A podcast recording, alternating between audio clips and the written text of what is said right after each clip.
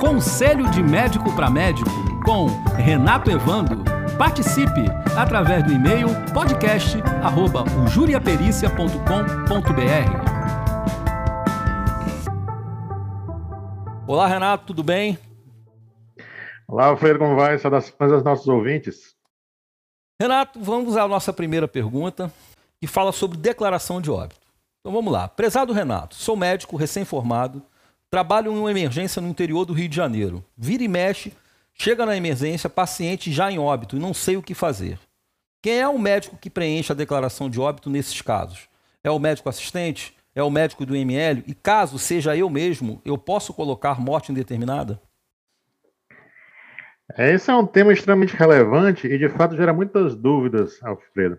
Hum. É, de início, é interessante nós lembrarmos da importância que tem esse documento, né, chamado Declaração de Óbito. Ele tem várias repercussões, né, quando ele, é uma, ele é uma vez é assinado pelo médico. Repercussões na saúde, repercussões epidemiológicas, repercussões jurídicas também. Então, é preciso ter muita cautela quando preencher a declaração de óbito. Eu costumo dizer que tão importante quanto saber preencher a declaração de óbito é saber quando não preencher esse documento, né? ou seja, é preciso, portanto, ter critério né? para quando fazer esse, esse preenchimento. A primeira questão vem, é, Alfredo, é, para que o médico fique muito uh, seguro do que vai fazer, ele tentar esclarecer no primeiro momento qual foi o tipo de morte né, que, está, é, que aconteceu, ou pelo menos é, possivelmente aconteceu com aquela pessoa que ele está examinando, numa emergência, por exemplo, que chegou já em situação de óbito na emergência. E aí existe um grande divisor de águas né, que deverá se perguntar nesse momento. A pergunta envolve: há sinais de violência ou não há sinais de violência?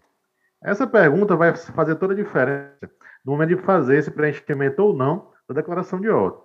Porque, vejamos, uh, se existisse de fato sinais de violência ou de causa externa desse óbito, né, pensando aqui em situações de homicídio, é, suicídio ou acidentes mesmo, acidente de trânsito, queimadura, choque, etc., quando se tratar de uma situação dessa natureza, ou seja, morte violenta, não há dúvida, né?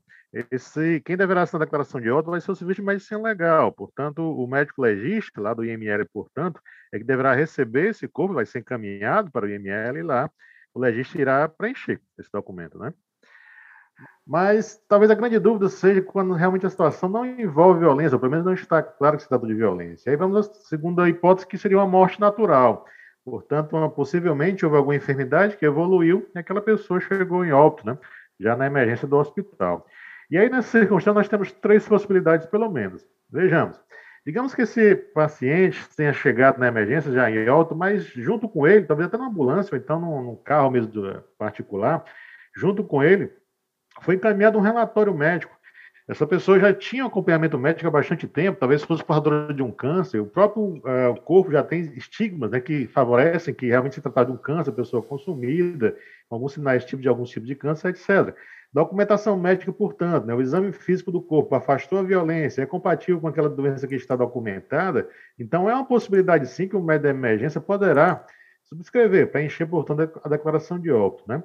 No entanto, nem sempre isso acontece, né? Então, se de fato, mais uma vez, percebo, afastei violência, sei que é algo natural, mas não tenho convicção do qual foi a causa dessa morte natural, não há nenhum relatório, não há nenhum elemento que gere minha convicção. Então, assim, a possibilidade também que esse corpo seja encaminhado ao Serviço de Verificação de Óbito, o famoso SVO, né? E lá será possível, sim, se fazer uma necrópsia patológica, uma necrópsia que envolve o macho natural, portanto, e aí se esclarecer qual foi a causa natural, no caso, né, que levou ao óbito daquela pessoa. E ainda uma terceira possibilidade, né? digamos que não há SVO, então a família de fato não autoriza se fazer uma necrópsia no serviço de verificação de óbito, né?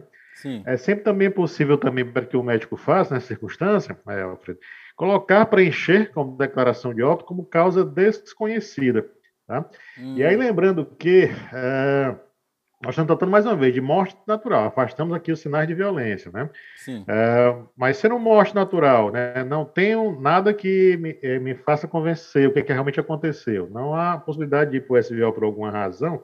Então, o médico também não vai criar um diagnóstico, né?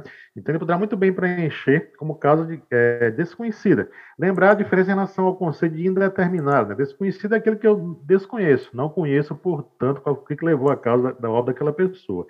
A indeterminada envolve, envolve aprofundamento a mais.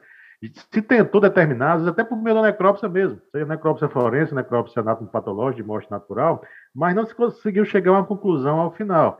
Então, o melhor termo a utilizar isso seria a causa de, de morte indeterminada, né?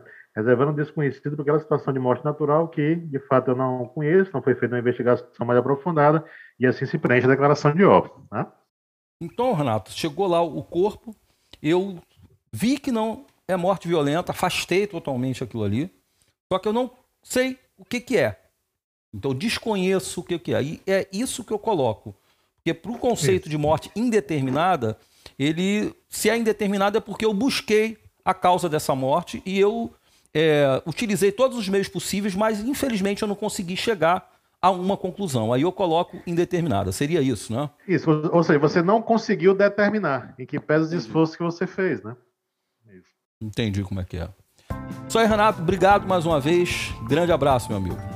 Grande abraço. Um abraço a todos os nossos ouvintes.